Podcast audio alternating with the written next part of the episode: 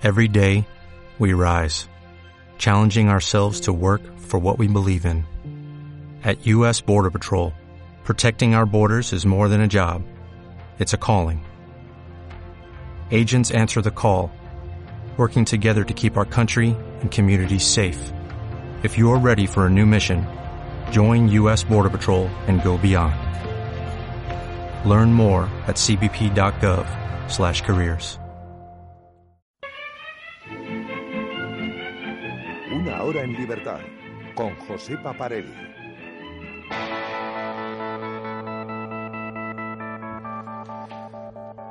A pesar de estar ya prevenidos acerca de la sinrazón, el absurdo y el disparate en la política de España, esta semana debo confesar que no he dejado de asombrarme.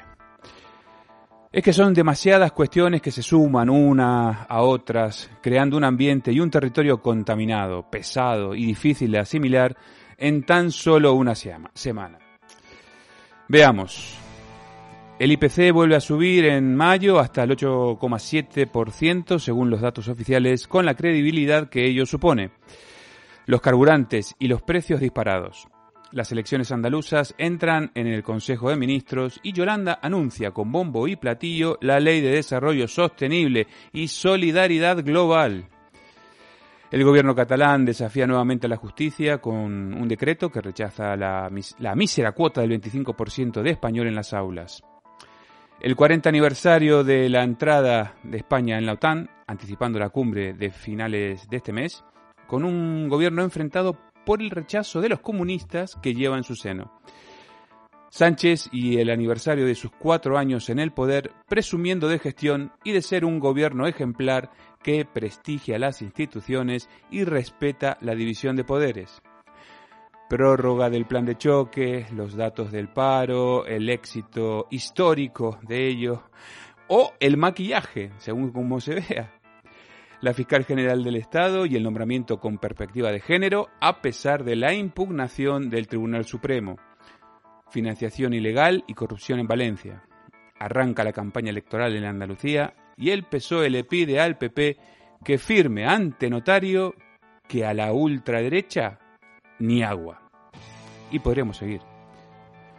¿Os acordáis de Pegasus? La rendición de Sánchez ante Mohamed VI, Sánchez en Davos, o el regreso del emérito. ¿A qué cuesta recordar? Y, de eso solo pasaron unos días. Las cortinas de humo, lo que oculta es un incendio descontrolado cuyas llamas y el calor ya se están sintiendo, aunque creamos que es por la llegada del verano. Soy José Paparelli y esto es una hora en libertad. A veces tomas la decisión correcta y a veces haces que la decisión sea correcta. Decisión Radio, la radio sin complejos. ¿Eres empresario, pymes o autónomo? Anúnciate con nosotros y forma parte de Decisión Radio. Ponte en contacto con nosotros al correo hola arroba decisionradio.com. Decídete por nosotros. Escúchanos en Madrid en el 102.1. Muy buenas tardes, señoras y señores, y bienvenidos a Una Hora en Libertad. Y estamos aquí en Decisión Radio. Son las 3 de la tarde y como ya reza nuestro lema, el telediario o nosotros. Y nosotros hoy somos Mariano Calabuch Jr. ¿Qué tal? bienvenido. Buenas tardes, aquí estamos. Mejorando lo que puedan decir en el telediario. o, por, o, por, lo menos... O por lo menos contando la verdad. sí, sí, sí, sí. Eso, eso es lo que intentamos, ¿no? Si no bueno. Y, y, me acompaña también, nos acompaña también Luis Sánchez Movellán. Yo con lo que has contado solamente me resta decir ayuto, osecu, socorro. Sí, sí. Bueno, vosotros me conocéis y sabéis que, que, la verdad que a mí me gustaría en algún momento de, de, de, de esta aventura radiofónica poder pues dar buenas noticias. Sí, ¿Eh? tenemos ganas, verdad, ¿eh? Tenemos ganas. Noticias. Entonces no sería periodismo. Eh, bueno, claro. bueno, bueno, eh, no sé, no sé, pero por lo menos no estar metidos en esta en este sin parar, ¿no? De, de- de desastres y de despropósitos uno, uno tras otro. Y bueno, como, como todos vosotros sabéis también, los sábados en una hora en libertad lo que hacemos es un, un resumen, un, un pequeño análisis eh, y una, una, visión personal y de opinión acerca de los, de los sucesos y de las cosas más relevantes. Y, vamos a intentar hacerlo. Yo mm, os voy a preguntar de, de todo de todo esto, por lo menos que hemos eh, que hemos que hemos anunciado en el editorial, ¿cuál sería el, el tema eh, que, con el cual os gustaría empezar? Como siempre, el balón en el centro de la cancha y empieza la empieza el partido. Hombre, han empezado las elecciones andaluzas y han empezado yo creo que con mal pie. La tonta de Teresita Rodríguez ha dicho eh, a la señora Olona que casi, pues le ha dicho que no tiene derecho a presentarse, pues no es de aquí. Madre Teresita, entérate, somos de España. Yo soy de Cádiz, yo soy de Sevilla, yo soy de Castilla la Vieja, yo soy de la montaña. Cualquier español se puede presentar a cualquier elección. ¿Qué coño estás diciendo? ¿Qué es lo que sucede? Esto es una consecuencia del taifismo, ¿eh? de la imposición de los reinas de taifa. Tú eres de aquí, no te adjunto, parece un niño pequeño. Usted no es quien para decirle a la señora Olona, prescindiendo de su, en fin, empadronamiento o no empadronamiento, lo cual no deja de ser una condición administrativa que te ponen si usted es de aquí o no es de allí. O sea, la señora Olona es tan de Cádiz como usted y por tanto se puede presentar como candidata. Con eso Sí, está apare- clara. aparecen, venga. los racismos como hacen los, los vascos, ¿no? Eh, usted su RH o los catalanes con los con sus historias también, ¿no? Pues, oiga, vamos a ver, como dice Luis, mm, es simplemente un tema administrativo por el que no se le permite eh, a usted presentarse aquí. Lo que pasa es que ese trámite administrativo lo había cumplido con creces. Es más, eh, la Junta Electoral Andaluza le permitió presentarse y dijo que no era eh, necesario eh, hacer eh, mención o utilizar las, los, las tejemanejes que había eh, hecho el Partido Socialista para, para intentar eliminarle la- el empadronamiento del, del, del pueblo donde estuvieran empadronados. que era- Salobreña. Salobreña, en la costa tropical granadina, Salobreña. efectivamente. Bueno, pues, pero no es solo no es solo Teresa Rodríguez que salga con ahí, sino que con ese tema, sino eh, tenemos a, al- a partidos eh, de la oposición y partidos y el partido bisagra eh, atacándola también continuamente a ella, no a ella, sino al partido en conjunto y a las ideas, ¿no?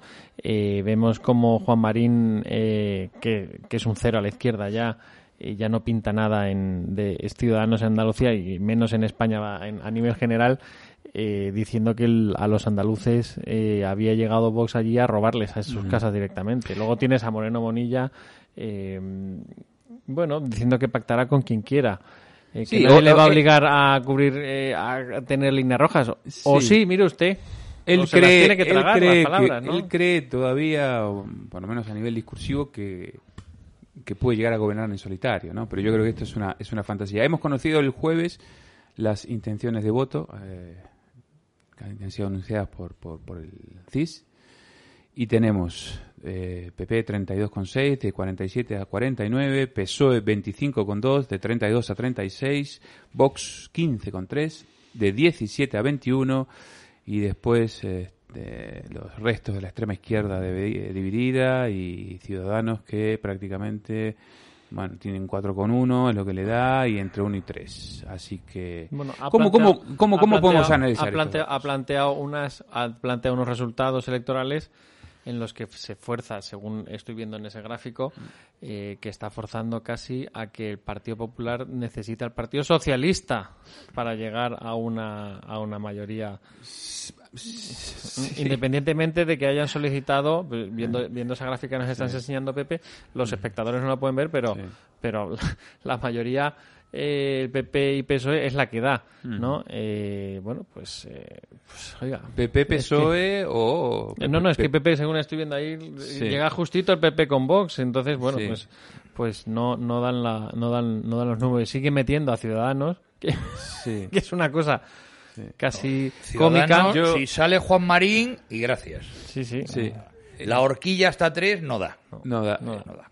Hubo, hubo un testimonio que a mí me llamó la atención, que fue la, el de Feijó, también el, el jueves, diciendo que, que, que no sería nada descabellado una, un pacto PSOE-Vox en Vox. Andalucía.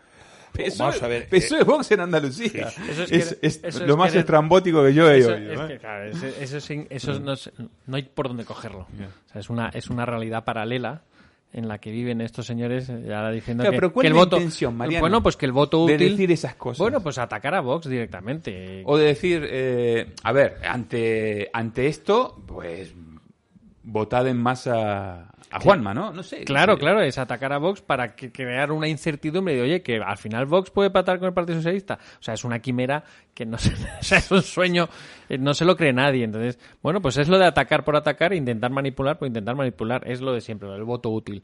Oiga, voto útil ya no, no, tampoco vale, hemos visto que no vale y lo, hemos tenido el ejemplo reciente en Castilla y León, pero además lo tuvimos en Cataluña. El voto útil, votar a- al PP es lo más útil. Bueno, resulta que Vox sacó muchos más escaños que, que, que el Partido Popular. Bueno, pues, pues es, es lo de siempre, es el atacar al, es atacar al, al desconocido, al que va con la verdad por delante, al que sí mira realmente en sus propuestas, sí que están mirando eh, por los ciudadanos y por el interés general del país. A mí me parece que es una tezanada porque si no te he oído mal, me parece que has dicho que el Partido Socialista sube de 32 a 36. Eh, le da 25,2 y está en, la, entre, en el rango de 32 a 36. se- se- Yo, vamos a ver, al Partido Socialista por debajo de los 30 y va que arde. Y me explico. En estos momentos la izquierda está muy desmovilizada, concretamente la izquierda socialista. Eh, Pedro Sánchez está muy preocupado, hay tracking internos que tiene el Partido Socialista, porque parece que todos los alcaldes de los eh, pueblos de, que tienen alcalde socialista están desmovilizados.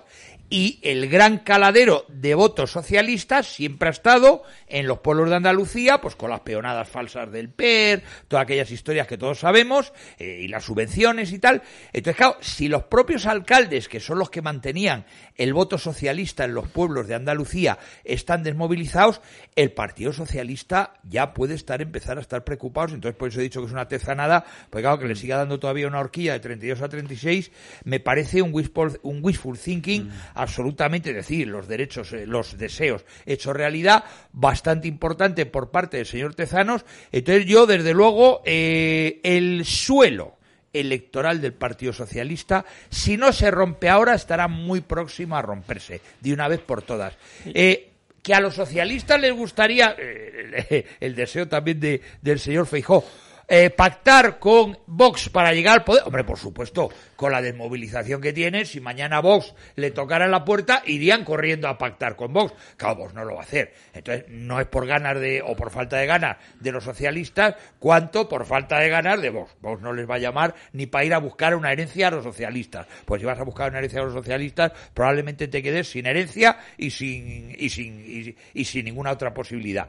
Entonces, con respecto a Ciudadanos, mi opinión sido lo que es. Un diputado, si lo mantiene con Marín, para que esté tranquilo y no se tenga que ir a descargar camiones de fruta precisamente a Salobreña o a alguna de las zonas donde descargan la fruta tan rica como los aguacates y toda esta eh, fruta tropical, o los chirimoyos.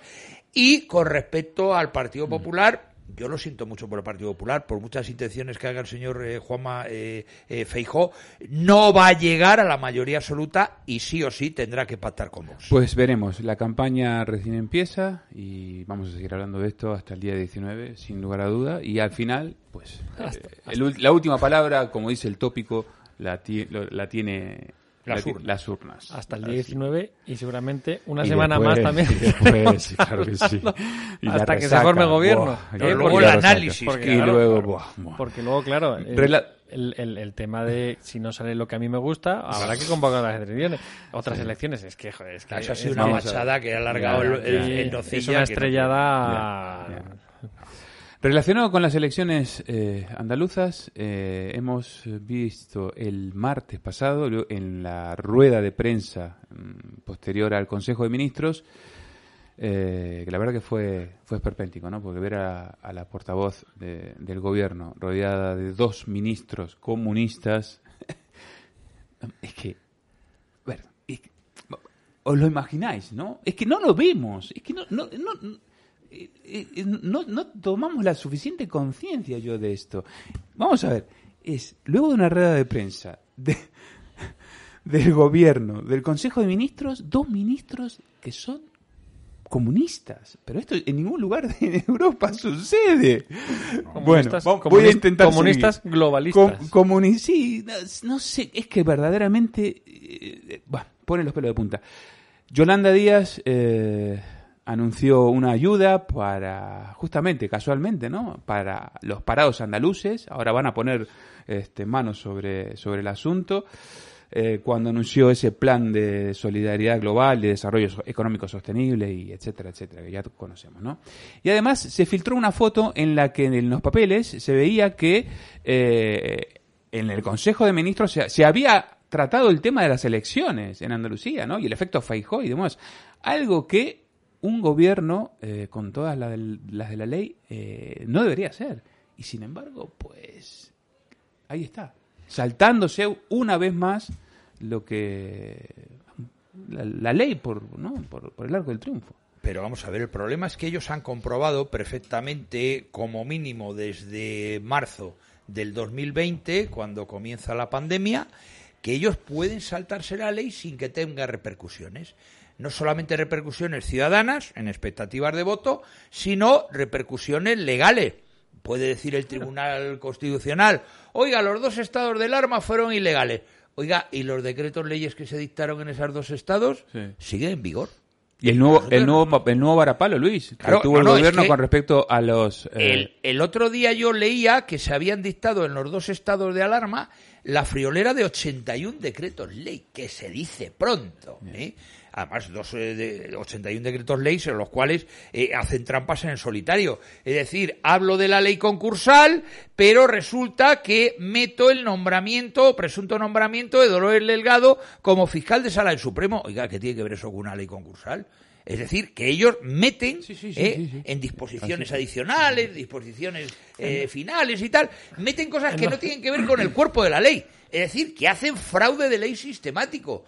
Entonces, claro, como ellos ven que no tiene consecuencias de ningún tipo, pues Ninguna. siguen adelante. Y van a seguir hasta donde les dure la legislatura. no ¿eh? tienen consecuencias, incluso aunque las lleves a los juzgados. A No, no, claro. Y no pasa nada. No, y ahí claro. siguen. Y nadie, nadie se va a su casa, nadie nada. Independientemente de esto. O sea, Yolanda Díaz prometía, bueno, no fue Yolanda Díaz, creo que fue eh, Pedro Tony Sánchez el que eh, prometió 50 millones para los parados en estos días. Bueno, Sí, Yolanda 50 Díaz. mi- sí, 50 Yolanda, millones 50 para, millones para Andalucía. Para Andalucía, Sí. En pre-campaña. Sí, en pre-campaña, claro. O sea, usando Eso los es ilegal, medios, vamos, usando los medios. Es- no- en campaña puede ser ilegal, pero en pre-campaña no lo sé, pero es inmoral. Inmoral, Desde luego sí. es inmoral. Entonces, oiga, está usted ofreciendo 50 millones de euros para los parados. Y a, y a la compañía aérea Plus Ultra venezolana, ¿cuánto les dio? 53.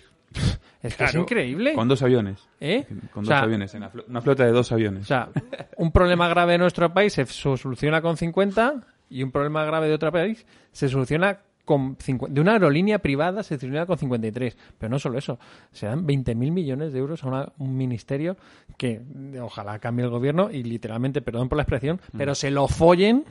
El primer día, el primer gobierno que entre nuevo a- a- en este país, porque es, es inmoral que se estén gastando de- nuestro dinero en estas, en estas cosas. Bueno, pues salen con estas medidas, como decías tú, propagandísticas para intentar movilizar al personal de estos pueblos precisamente que hablabais que no están movilizados. Bueno, pues vamos a dar, como ya no hay dinero para los PER porque no nos mandan dinero de Europa, pues con todo el dinero de los españoles vamos a mandar 50, con todo el dinero de todos los españoles vamos a mandar 50 millones de euros para allá para ver si los ponemos contentos o les ponemos un autobús en la casa en- para que vayan todos a votar de la mano. Un bocadillo, lo que sea, porque parece ser que la gente se conforma simplemente porque los lleven, los traigan y les den un bocadillo. Bueno, pues ese es el problema. No No, sabes Usted- cómo me recuerda esa imagen a, a mi querida Argentina. Eh, justamente eso, ¿eh? El bocadillo, el choripán. Sí. El choripán. El choripán. el El choripán. sándwich De, de chorizo. Con chorizo, sí, criollo. El, el autobús y, Vas, votas y te y una, una, dádiva- una dádiva y Sí, sí. fuera. Pues para eso son esos 50 millones de euros. Pero ¿a quién se los entregan? ¿A quién se los están entregando? ¿A la Junta Eh, pero vete a saber, o se los han entregado al partido? Porque el partido la semana pasada o la anterior salieron pidiendo crowdfunding. Que ya se lo devolverían con intereses cuando la Junta Electoral repartiera el dinero entre, entre los diversos, entre los partidos que se presentaban a estas elecciones. Bueno, pues Pero es yo que soy, dinero. yo que soy malicioso por naturaleza diría, pero realmente esos 50 millones los han dado. como los de La Palma. es lo que tú digas. los de La Palma, claro. claro, efectivamente. claro, es que yo creo que es como La Palma. Es- o- el timo de La Palma. O el dinero de los fondos europeos que nos han gastado. Igual, igual. Eh. Hombre, el otro día decían que de momento se había nada más que gastado el 2% de los fondos europeos. Oiga, el 2%. Pero, pero, oiga, no nos iban a llegar, ¿cuánto decían? 140 mil millones, tal. Oiga, si ha llegado el 2%, o sea, no llega ni para chupachups. Así de claro. Entonces, estos 50 millones, que es un cuento chino, que, señores de Andalucía, queridos compatriotas de las queridas tierras andaluzas, no se lo creen. Lo de los 50 millones es una performance comunicativa, pero que no va a ser realidad, no le van a dar nada.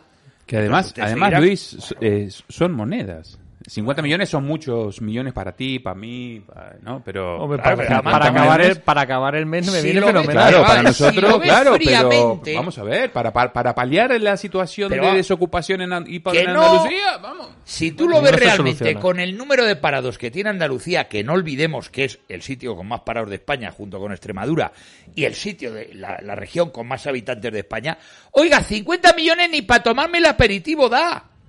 Claro, pues me diga, oiga, 50 mil millones, bueno, vale, tal.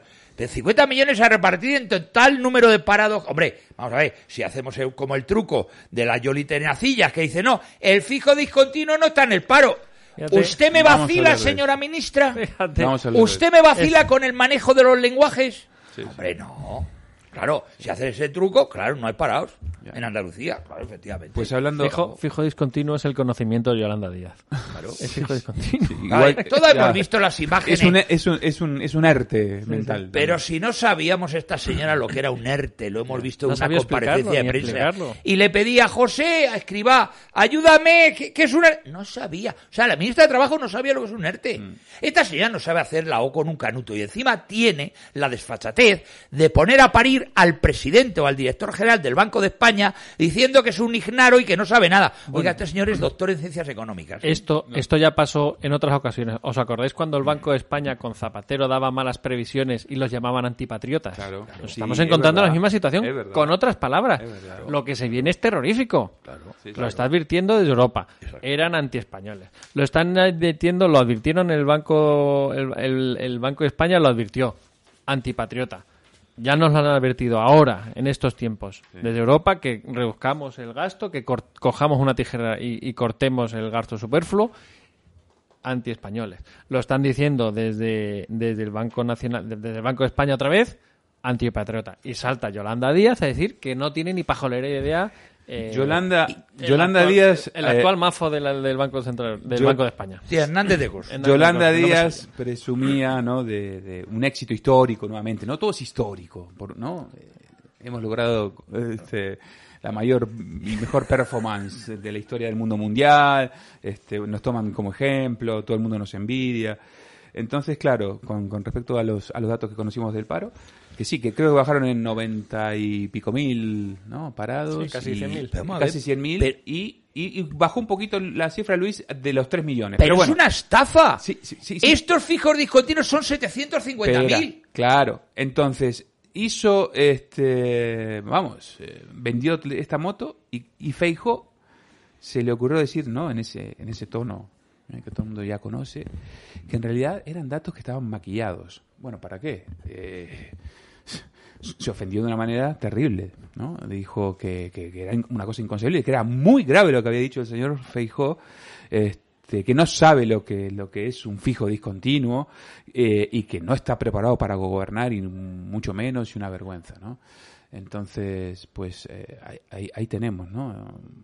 Esa doble, esa, esa doble vara, ¿no? Ante una misma situación que por un lado para unos es un maquillaje, que yo creo que en este caso Feijó estuvo mucho más cerca de la verdad, y para otros es un gran logro, ¿no? ¿Cómo lo veis? Es, es una, es una mentira. Mira, los demandantes de empleo según colectivos por comunidades autónomas, total en general, en España, ¿eh? 4.251.564 personas.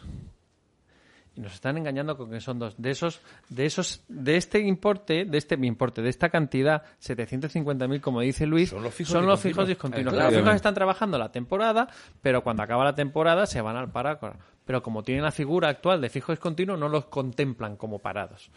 Solicitantes de empleo, porque se da, la- da- se da por hecho que en la siguiente temporada, eso pasa mucho en turismo. Esto en las, en las Islas Baleares, en Canarias, pasa muchísimo. Entonces, pero que no es un invento de estos señores, esto ya existía, el fijo discontinuo.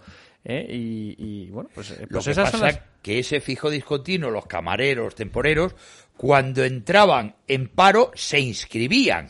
Y entonces, claro, efectivamente El- las cifras Claro, subían. si Pero- tú ahora de una manera artificial los sacas, coño, claro. no hay paro en España, Claro. claro. Por eso que los datos y las cifras pues, oficiales, pues hay que tomarlo con pinzas y si se las puede tomar, si se los puede tomar, ¿no? Pues desde los dos y pico hasta los cuatro quinientos mil que hemos comentado, pues. En todos los Van aspectos, dos, ¿eh? ¿eh? en las Claro. encuestas, en las cifras y, y demás.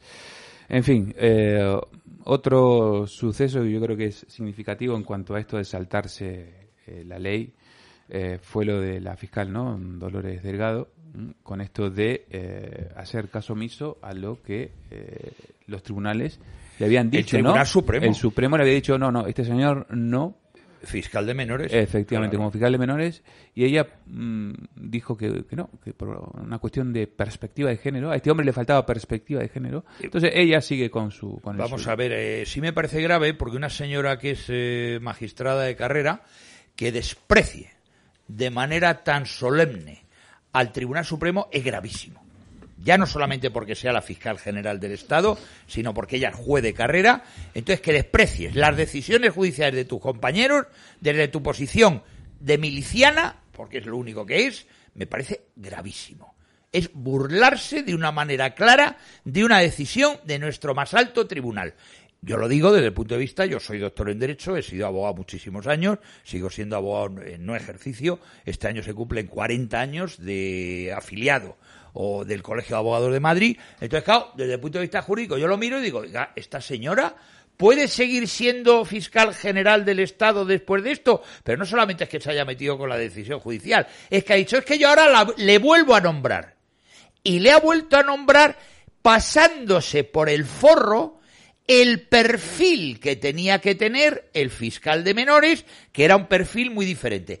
Ella se ha inventado lo de la perspectiva de género que en la convocatoria que se lanzó para seleccionar al fiscal de menores no estaba ese perfil. Es decir, se lo inventa encima. Entonces, claro, parece que hubo un rifirrafe con el candidato mejor colocado, que no era afecto a la causa de la eh, miliciana, eh, de la camarada eh, fiscal general del, iba a decir de la República, del Estado, y, y entonces, claro, ella no solamente es que se burla de sus compañeros y de la decisión judicial del Supremo, sino que vuelve a incidir en el pecado, y en este caso pecado original, de volver a nombrar a un juez que es amiguete suyo y que ve las cosas en perspectiva de género. Y Eso que creo. Mariano, que hay un pecado original también en que sea fiscal general después de haber sido ministra de Justicia. no, totalmente. Bueno, yo, mira, lo, lo voy a decir bien sencillito. Un día más en la oficina. Para ellos es lo normal. ¿Ha pasado algo? No. Nada, un día Nada. más en la oficina. Hacen con las instituciones lo que les da la gana. Y se les consiente. Se les consiente porque no, no se les consiente. Hay alguien, no- nos revelamos. No, no, vamos Pero a les da ver. exactamente igual. Si tú eres un ciudadano y haces exactamente lo que ha hecho ella, te libra testimonio la sala del Supremo por desacato y te viene a buscar una pareja de la policía o de la Guardia Civil y te presenta en el juez de guardia. Ojo, ¿eh? Sí, sí. Es decir, es un desacato a la autoridad judicial. ¿Ha pasado algo? No. Entonces, ella queda eximida de ese presunto delito de desacato a la autoridad judicial, pues porque es la fiscal de... No, oiga, a usted era para entalegarla. Amparada, amparada por un gobierno que, como decías tú antes, Luis, ha metido a una media de uno cada nueve días, durante dos años, 81 decretos ley de urgencia. claro, claro, Pues claro, si tú tienes ese ejemplo de tus de tus superiores iba a decir, pero mentira, la fiscalía se supone que es independiente. Pero si los que te han colocado ahí están haciendo lo que están haciendo de sus posiciones, pues yo por qué voy a ser menos. Lo que, lo que estamos viviendo es una situación no anómala, sino lo siguiente, ¿no? Por, por cuántas cuestiones ya un gobierno democrático eh, hubiera presentado en bloque su dimisión. Sin embargo, es decir, dos estados de alarmas inconstitucionales, el cierre del Congreso inconstitucional, esta semana también el Constitucional le mete un varapalo al Ejecutivo con esto de, eh, eh, a- al anularle esta reforma legal acerca de los tribunales autonómicos durante la pandemia. Y la pregunta es la de siempre, eh, que, que- que crees eh, es retórica, ¿no? Es decir, ¿y qué, pa- qué va a pasar? Nada. Pues vamos Nada, a ver. Aquí, fíjate, dimitió Nixon por lo del Watergate y no era, y era, era chorradilla, hablando así un poco eh, salvajemente, pero estos tíos es que no mueven, es que Bueno, no, no- a Nixon no dimitió. Le metieron un impeachment Bueno, porque si no le meten el es impeachment verdad, no dimite. es verdad. Claro. Pero a estos es que no se atreven tampoco a convocar, a, a- a meter una moción de censura. Porque Mm. no salen las cuentas, porque, o sí, pero porque el legislativo pues también está cooptado por el ejecutivo. Vamos, sí. No, y luego la oposición. O sea, ¿el PP va a tomar al asalto la Moncloa cual Palacio de Invierno? No. Pues el PP ya se retrató muy de No. manera muy clara en la moción de censura presentada por Vox en su momento. Vamos. no, y al continuista Feijó que, que no, no se le ve muy eh, muy gallardo a la hora de, de hacer los ataques o, o decir las cosas a, a, a Pedro Sánchez a la cara. Lo más fuerte que yo le he escuchado, ya lo he dicho en alguna ocasión, lo más fuerte que le he escuchado es decirle eh, que no tienes corazón porque no les bajan los precios, los impuestos a, a los españoles. O sea, es que vamos a ver, lo que no ¿dónde, puede están- ser la dónde se ha dejado los oposición... machos usted? Claro, lo que no puede ser es que la oposición esté trufada de melifluos. Esa es la palabra en español. Eso es. Es un melifluo este señor. Feijó melifló. Punto, melifló. Eso es la historia. En fin. Y. Vox saca pecho, bueno, pero lo- tiene la fuerza que tiene. No, tiene más. Entonces, por mucho pecho que saque, pues no. Bueno, eh, vamos a hacer una breve pausa. Y si os animáis, pues seguimos, ¿eh? Porque la, la semana se nos quedó corta. Yo ya sabes, sin combustible, impasible la demanda. O sea que- Vamos a, vamos a, a la pausa y enseguida volvemos. A veces tomas la decisión correcta y a veces haces que la decisión sea correcta. Decisión Radio, la radio sin complejos. ¿Eres empresario, pymes o autónomo? Anúnciate con nosotros y forma parte de Decisión Radio. Ponte en contacto con nosotros al correo hola arroba decisionradio.com. Decídete por nosotros.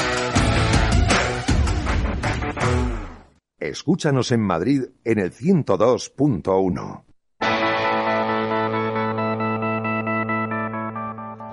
Seguimos aquí en una hora en libertad, en Decisión Radio. Mariano Calabuch Jr., Luis Sánchez de Movillán.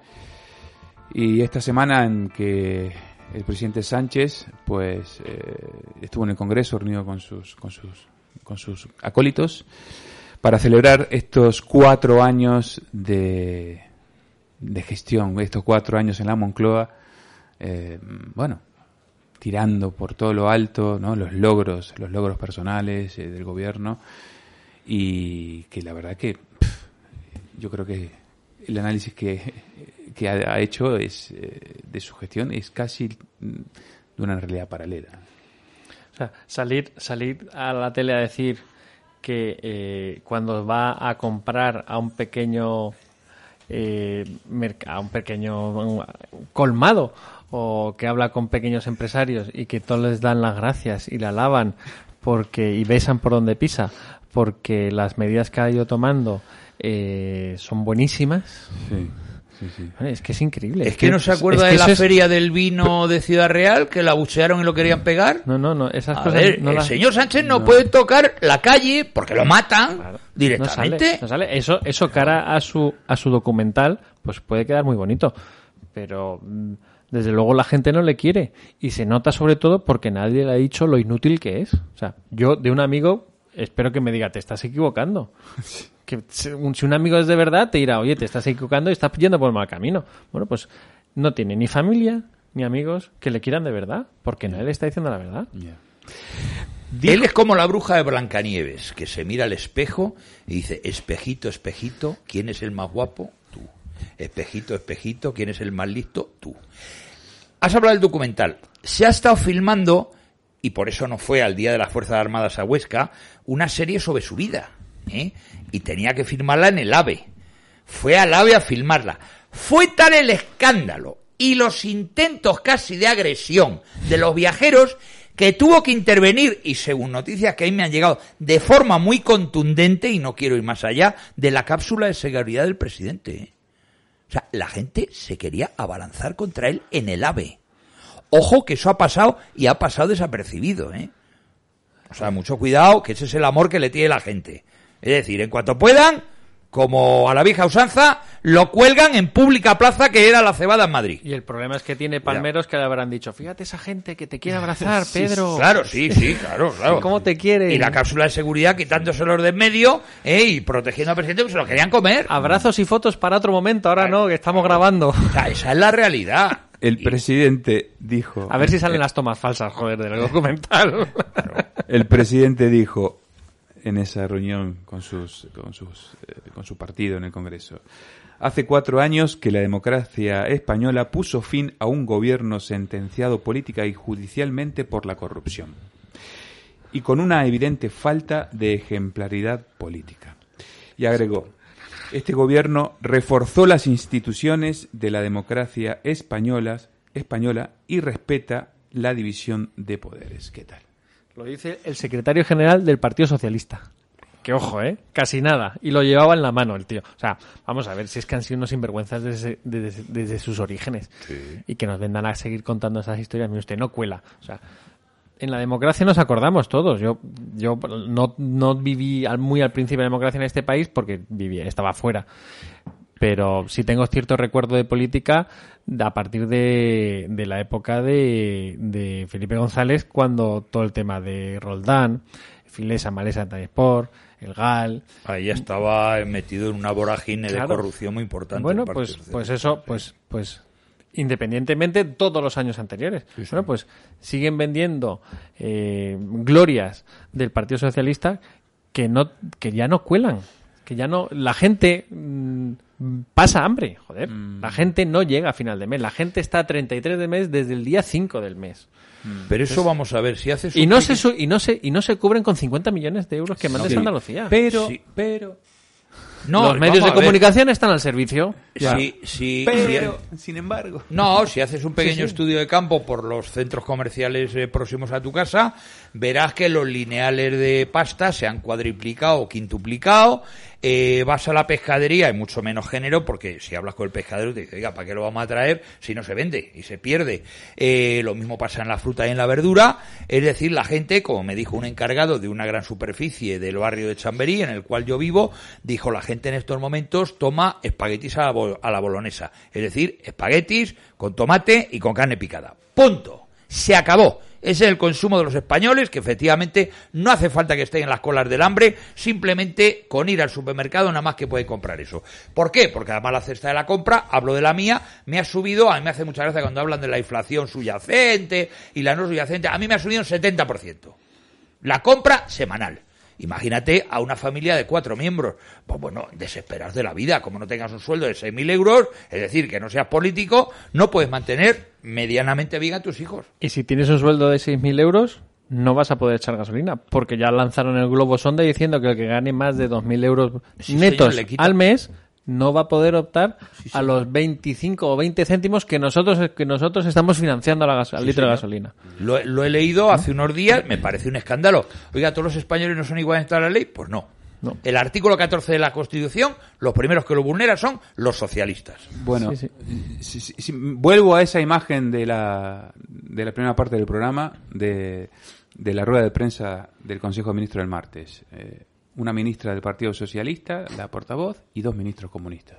Pues ya está. Pero además dos Pues- ministros pues está. comunistas que si me dijeras, bueno, oye, es que son Giorgio Napolitano, te lo digo porque tú tienes ascendencia, mira cómo se ríe, eh, pues sabes a qué me estoy Aparte refiriendo. llegó, llegó a ser presidente. Claro, ¿eh? claro. Presidente. Entonces me dice, oye, son Giorgio Napolitano. ¿Pero quién son? Garzón y la, y la, Sí. y la tenacilla. Sí. Pero si es que acabaron a duras penas la carrera, si la acabaron. Entonces claro, eh, no es lo mismo. Es que Sí, no es lo sí, mismo, sí, yo lo sí. siento mucho. A ver, son comunistas de, de saldo, de, de rebajas. Eso Sí, no, sí, no sí. cabe, no cabe ninguna duda. De cabe. almacenes Pero- varias. Efectivamente. Pero, pero, pero cuidado, porque están, están, Peores. están en el poder. De Cuidado. Sepu, que tú sí te De acordarás. Sepu, que se Sociedad vendía- Española de Precio Único. Que se vendía ropa muy barata. A una peseta. Sí, claro. sí, sí. Además, es que la verdad que también en este aspecto Luis te debe dar incluso hasta más pena que a mí, mira lo que te digo, Eh, ver a que eh, un referente del Partido Comunista, ¿no? heredero de la doctrina eh, política revolucionaria de Marx y Lenin, eh, que luchó por el proletariado y la liberación de los pueblos y demás, se dedique hoy a eh, anunciar también de manera grandilocuente eh, una gestión, por ejemplo, como la de limitar el espacio de tiempos de espera de una llamada telefónica cuando se co- contrata. un- ¿no? Es decir, el comunismo hoy está, por ejemplo, en esas cosas. Pero bueno, pero además es una gilipollez. ¿Y cuando llamas al presión, Y cuando llamas al SEPE, Porque tú hablas... ¿a un tú centro de salud? Ya, ya, ya, ya. Si tú hablas con un robot, eso, tío. si tú hablas con un robot, no hay esa posibilidad de limitar el tiempo de espera. El robot te da la que te da y te aguantas. Punto. Claro, que no me, a ver, que no me parece mal. A ver, no me parece mal que se gestione bien, que uno, que un usuario eh, tenga una rápida respuesta ante un problema. Eso me parece estupendo. Pero que haya un ministerio y haya un ministro que presuma de comunismo, que se ocupe de estos temas, es, un- es un Hombre, porque tiene que en la rellenar, empresa privada. tiene que rellenar, no, pero el problema del ministro de este de turismo, eh, de consumo, es que tiene que rellenar un ministerio vacío de contenido porque habitualmente consumo era una dirección general del Ministerio de Comercio. Se acabó la película. Y claro, este tío le han dado un premio con todo lo que supone montar la estructura burocrática de un ministerio con amiguetes, con, militones y tal y cual, que es lo que han hecho. Lo mismo la ministra de Igualdad. La ministra de Igualdad está trufada. Tú ves la cantidad, además la llevan la tarta de, de cumpleaños, todavía me acuerdo de aquella escena que salió. El comando la Sirven- tarta, ¿no? Claro, sirven los asesores para llevarle la tarta, que son no sé cuántas brujas y dos tíos los pobres que deben estar jodidos, los tíos. Acojonados, asustados, no a ver qué vamos a hacer, que- Con la bruja rodeándoles, ¿entiendes? Claro. Hombre, yo si tuviera que trabajar con una bruja se estaría muy preocupado. Aprovechemos, no, no quiero ser eh, reiterativo, pero bueno, yo creo que hay que aprovechar. Recordemos que eh, estamos hablando de Irene Montero, que es ministra de Igualdad de este gobierno, que se sienta, tiene una silla en el Consejo de Ministros del gobierno del Reino de España, que es eh, Google, eh, el Grupo de Puebla. eh, es miembro del Grupo de Puebla, vamos. No, no, y fue ministra gracias a ser esposa, amante, concubina de... Punto. Ese fue su mérito. Sí, sí. Yo, resumiendo esa foto que decía Pepe, se me ha venido a la cabeza. Tienes las tres gracias de Rubens Sí. Y la del, de la posterior a la rueda de prensa, a la posterior a la- al Consejo de Ministros, las tres desgracias del gobierno. ¿no? Bueno, claro, entonces, como para sorprendernos, ¿no? Es decir, a pesar de que estamos ya curados de espanto, pues, tío, es que todos los, todos los días hay una, hay una nueva, ¿no? Bueno, y además es que con eso lo que consiguen es. mm, Es que ese es el problema, es que continuamente van generando E- problemas para que los anteriores que ya han provocado, que no han tenido solución, ahí se queden. Claro. Y van continuamente generando y colocando tensión y ahora el problema es este, y ahora el problema es este, ahora el problema es este. Es lo que tú has dicho en alguna vez, Pepe, que nos van llevando por donde ellos quieren hacia los problemas que ellos quieren Sí, la, generar. la agenda la, la marcan ellos. No, y la comunicación la dominan ellos, pues la han hecho toda la vida, joder. La propaganda y la comunicación la han dominado. Cosa que la derecha tendría que hacer unos cuantos cursillos porque tiene comunicación política muy mala, la derecha. Tanto el Partido Popular, Vox un poquito menos, pero también tienen que aprender. Y acomplejada, Claro, claro. los complejos. Ellos no tienen complejos. la Ellos ninguno, les da exactamente igual todo y lo estamos viendo todos los días. Claro. ¿eh? Sobre, sobre todo. O sea, a- acusan a Íñigo Rejón de haberse financiado eh, para presentar el- los avales Sí, ¿eh? y no pasa nada y ella dice eso es mentira y a otras delito, cosas Es que es un delito, es falsedad en documento público ante notario. Nada, tan tranquilo. Sí, sí. Claro, tan claro, tranquilo. claro. Mira, Mariano ha sacado otro de los temas, por ejemplo. Es que no estaba, es que no estaba, no, yo no, no lo tenía ni apuntado. y eso Pero es verdad. y eso es fuego amigo eh entre Sí, ellos sí, sí, pero en dos días se ha, cu- se ha- se ha No, apagado no nos el- olvidemos de una cosa y con esto ya le dejo a Pepe que hable. Los dos principios básicos de acción del comunismo son la mentira y el terror, que quede claro. Con eso está todo dicho. Pues Sí. la, la mentira ya está instalada. Eso es más que evidente. Y queda el terror. El terror. Bueno, y, pues lo, el lo han medio generado, ¿eh? O sea, no nos Sí. quedemos porque El sigue terror tiene otra forma. Durante la pandemia generado sigue habiendo ¿eh? gente con mascarillas por la calle. El, el ter- el terror eh, de momento tiene otra otra cara al terror que hemos Bueno, es conocido un del terror posmoderno, pero efectivamente bueno, pero pero, es un que terror. sí que sí que sí que sí que sí pues eh, qué más tengo alguna otra perla aquí por ejemplo bueno ah, por supuesto que habló de Sánchez de, de gobierno social ejemplar y pidió dijo también a ver si esta vez tenemos más suerte de lo que dicen de los que dicen que aman a España mm, lo que demuestran aprobando medidas buenas para los españoles. Eh, es decir, esta, esta, fran- esa- esta frase yo creo que sintetiza que eh, si no estás con ellos, eh, pues Estás contra ellos. no Estás estás. contra ellos, claro. No estás, no estás. Entonces aquí ya no, no, no se habla de, de acuerdos, consensos, sino que simplemente, pues, a ver, eh, vamos. eh, No estáis a- dentro del aprobad, sistema. aprobad mis medidas. No estáis dentro del sistema si no me apoyáis. Efectivamente. A pesar de haber llamado, por ejemplo, al Partido Popular hasta hace muy poco, en la última, creo que en la última, en la última sesión de control, este, mangantes y demás, y no, y no pasa nada. No pasa nada. Ellos pueden insultar perfectamente a la derecha y la derecha en el momento que dice un poquitico, "Oh, ya-". no, Sí, sí. Bueno, tirando una línea con, con lo de Andalucía, hemos visto que Espadas también, Espada le pidió, le pidió a, a Feijóo que vaya ante notario para firmar de que no va a tener ningún tipo de pacto Pero- con la ultraderecha. Y Vamos a ver, pero, otra vez más. pero si es que los políticos tampoco tienen eh, cintura a la hora de responder al contrario. Cuando Teresita Rodríguez le dice, refiriéndose a Olona, usted no es de aquí tal y cual, yo le diría, ya que la Teresita es de Cádiz, oiga, y Teófila Martínez, que fue muchos años alcaldesa de Cádiz, ¿de dónde era? De Santander. Es paisana mía, de Santander. ¿No le han respondido eso? Macarena, hija de mi vida, con lo lista que tú eres. Sí, no, ¿O es que no sabías que Teófila era de Santander? No, no, y Coño. además allí tiene a la pareja el Kichi.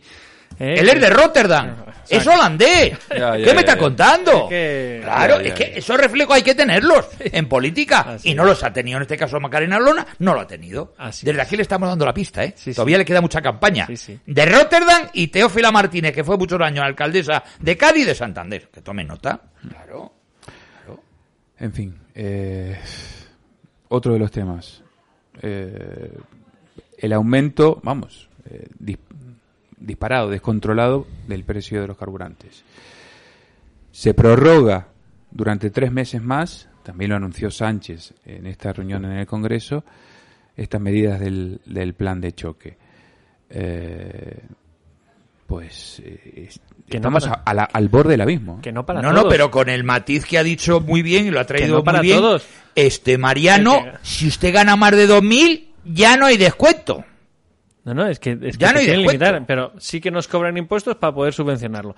Independientemente de que esta medida fuera completamente injusta, porque hay gente que no tiene coche o que no conduce y que no tiene por qué estar pagando la gasolina de los demás. Oiga, de donde sí puede usted recortar es del 58, del 57% que llevan los impuestos de hidrocarburo y del 21% de impuesto de valor añadido, que es el IVA. Oiga, pero te saltan con el mantra de no podemos bajar los impuestos porque nos quedamos sin sanidad pública, nos quedamos sin educación, nos quedamos sin seguridad, sin, sin poder pagar a los funcionarios. Oiga, es que lo que tiene usted que hacer es cortar el, el grifo, y- Y, y ahorrar mal- y no malgastar. Pocos gobiernos han recaudado tanto como este en este momento. ¿eh? Yo creo que no. Claro, Es que, la inflación- es que la inflación, es que la inflación, la subida de precios, lógicamente, no es lo mismo que el 21% de 100, que no, no es igual el, dos, el, el 21% de 150 que cuestan las cosas. Lógicamente se están hinchando a, Claro. a, a recaudar. Cuanto más suban los precios, a ellos recaudan más, efectivamente. Vamos a ver, el problema lo vamos a tener a partir, es otro más, añadir, a partir del 1 de julio, que ya no nos compra deuda el Banco Central Europeo, tenemos que ir al mercado. Oiga, ¿a cuánto vamos a vender? Si nos la compran, la deuda española. Si nos la compran. Hablaremos de nuevo de la prima de riesgo, la triple A, la triple. A Plus, de- Efectivamente. que aquello que... ¿eh? Efectivamente. Entonces vamos a volver a ver un lenguaje, las eh, hipotecas eh, variables, y hay gente que se está cambiando a la fija. Cuando tenía todo el mundo la variable, porque la variable estaba por debajo de cero. Sí. Y ha pasado del 0,32 menos 0,32, ahora ya está a 0,86 y subiendo. Por eso ya los bancos han dicho que está habiendo un cambio de tendencia y la gente ya se está apuntando a la, a la fija eh, porque se está viendo que la variable podemos estar ya hablando del 1, del 2, del 3, del 4%. Mm. Ojo, eh, mm. ojo. O sea, estamos viendo un problema que llevábamos 30 años sin ver. Pero ojo también que vosotros habéis pagado hipotecas, Luis, al 17 y 18 en otra época y la gente mantenía el podía vivir. en la época de Felipe González no había grandes lujos pero la gente vivía. Se ha pagado a eso exactamente a eso. eso quiere decir también a dónde ha llegado la situación mm, social es decir que tenga que haber gente que en una familia tengan que trabajar los dos y aún así sigan sin llegar a final de mes y aún así mm. joder sigue habiendo problemas pues hay que replantearse eh, mucho el nivel mastodóntico hasta el que al que ha llegado el Estado, porque es que nos están esquilmando un día tras otro. es, brutal, hay que mantener muchas cosas. Y sin embargo se presume de gestión. Somos campeones en, paro, somos campeones en deuda, la deuda pública, bueno, bueno, eh, caen 200 millones de euros todos los días de intereses, ¿eh? Efectivamente. Pues campeones en impuestos, pues, pues nada, ahí, ahí, ahí tenemos cuatro años de, sanchismo y, yo a mí se me ocurrió el otro día eh, inventarme un palabra eh, y en realidad mm, hemos pasado de vivir en democracia a vivir en sanchicracia, ¿no? Sí. Porque sí. No, pero a veces los neologismos son muy útiles para revitalizar la lengua, ¿eh? Yo soy mi partidario, yo me invento palabras, soy mi partidario de los neologismos, muy partidario. Pues Mariano Calabuch, nos vamos despidiendo. Qué pena, siempre nos pasa igual. Es, así, se pasa, se pasa volando, pero si os quiere la próxima semana, estaremos aquí. Sí, señor. Muchas gracias por la invitación. Por favor, faltaba más. Este es un verdadero equipazo. Y aquí, querido Luis, seguiremos imperturbables, incombustibles y dando guerra y, e impasible el ademán, evidentemente. Pues ya estamos en la recta final de Una Hora en Libertad.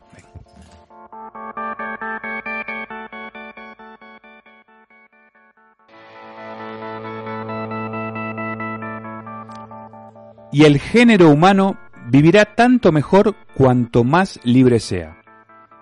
Esto aparecerá evidente si se explica con claridad el principio de la libertad. Por eso hay que tener en cuenta que el primer principio de nuestra libertad es el libre albedrío, que muchos tienen en su boca, pero pocos en su entendimiento, pues llegan incluso a decir que el libre albedrío es un juicio libre de la voluntad. Esta libertad, o este principio, es el mayor don hecho por Dios a la naturaleza humana. Como he dicho ya en el paraíso de la comedia, el mayor don que Dios en su libertad nos hizo al crearnos, el que está con la verdad más conforme y el que más estima, fue el del libre albedrío, del que las criaturas inteligentes todas, y sólo ellas, están dotadas. Pues por ese don somos aquí felices como hombres y allá lo seremos como dioses. Y siendo esto así, ¿quién se atreverá a decir que el género humano no vivirá tanto mejor cuanto más pueda gozar de este principio de la libertad? Ahora bien, el género humano es libre, sobre todo si vive bajo la autoridad de un monarca. Por lo cual ha hecho de comprenderse que la libertad consiste en ser por sí mismo y no en virtud del otro. Por eso dice el filósofo en su política que un hombre bueno en un régimen político malo es un mal ciudadano, pero en un régimen político recto se identifican el hombre bueno y el buen ciudadano. Estos regímenes políticos rectos fomentan con rectitud la libertad, es decir, el que los hombres vivan por sí mismos. Estas palabras pertenecen a Dante, el sumo poeta, el sumo poeta de Italia, y pertenecen a su obra de monarquía, escrita entre 1312 y 1313, que trata sobre la forma de gobierno ideal. En ella nos dice que la autoridad del emperador no procede del Papa, aunque al mismo tiempo señala la sujeción del emperador respecto al pontífice, ya que la felicidad terrena y temporal, responsabilidad del emperador, está en función de la felicidad eterna, cuya responsabilidad sí está en manos del Papa. Para Dante Alighieri, el poder temporal y la autoridad religiosa son complementarios. Su posición política fue la de un güelfo moderado o blanco en ese conflicto entre el papado y el imperio sacro romano durante los siglos XII y XIV, que dividió profundamente la política italiana. A grandes rasgos, los güelfos eh, fueron partidarios de las libertades comunales y del Papa, mientras que los gibelinos lo eran del orden y el emperador. Dante es el poeta, el escritor profeta y fundador de Italia. En él se cruzan el mundo clásico, el imperio romano y el cristianismo. Así tomó cuerpo la civilización italiana como paradigma de la civilización europea, occidental y universal. En su Divina Comedia encontramos al Dante místico y metafísico, que nos conduce en un viaje espiritual e iniciático hacia la salvación. Una obra única e incomparable que renueva el alma, un auténtico prodigio literario eterno y universal. Dante unió la antigüedad y el futuro, lo humano y lo divino. Si alguien mantuvo a Italia unida durante los años de divisiones y ocupaciones extranjeras, fue Alighieri, padre de la patria literaria y también política. Su obra está anclada en las tres virtudes teológicas de la fe cristiana, uniendo en ellas a todas las vertientes de nuestra civilización.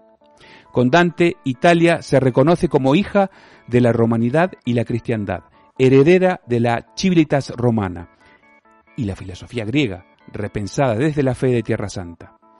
Una civilización heredera del imperium y la Iglesia católica. El poeta florentino fue un hombre de tradición, que tuvo muy claro que esa raíz ancestral con los orígenes era necesaria para la construcción del futuro común de una nación fragmentada. Por ello sentó las bases de una lengua destinada a ser la amalgama de un pueblo desmembrado luego de la caída del Imperio Romano. Dante es el padre de la patria y el custodio de la identidad italiana. De monarquía es un largo comentario sobre el lema evangélico dada al César lo que es del César, a Dios lo que es de Dios. Su libertad política lo llevó a tender puentes entre esas dos facciones enfrentadas y que le costó el exilio en Rávena. Alighieri nos habla de la libertad como el mayor don divino entregado a los hombres.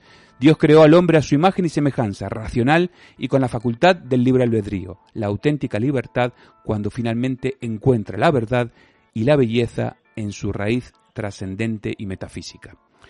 Sé por sí mismo y no en virtud del otro, y que los hombres vivan por sí bajo la autoridad de un monarca, aunque parezca paradójico, no lo es.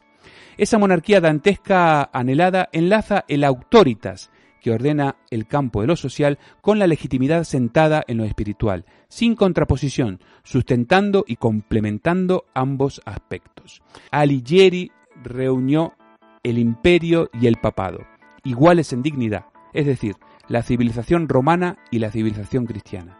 Quizá allí encontremos la clave para recuperar la dignidad y la libertad perdida.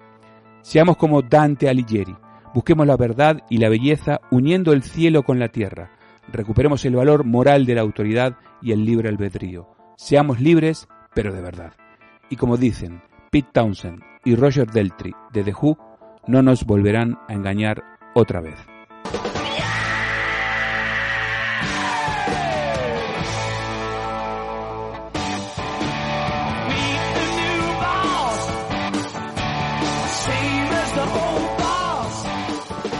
Muchas gracias por acompañarnos. Os esperamos la semana próxima si Dios quiere. Soy José Paparelli y esto es Una Hora en Libertad.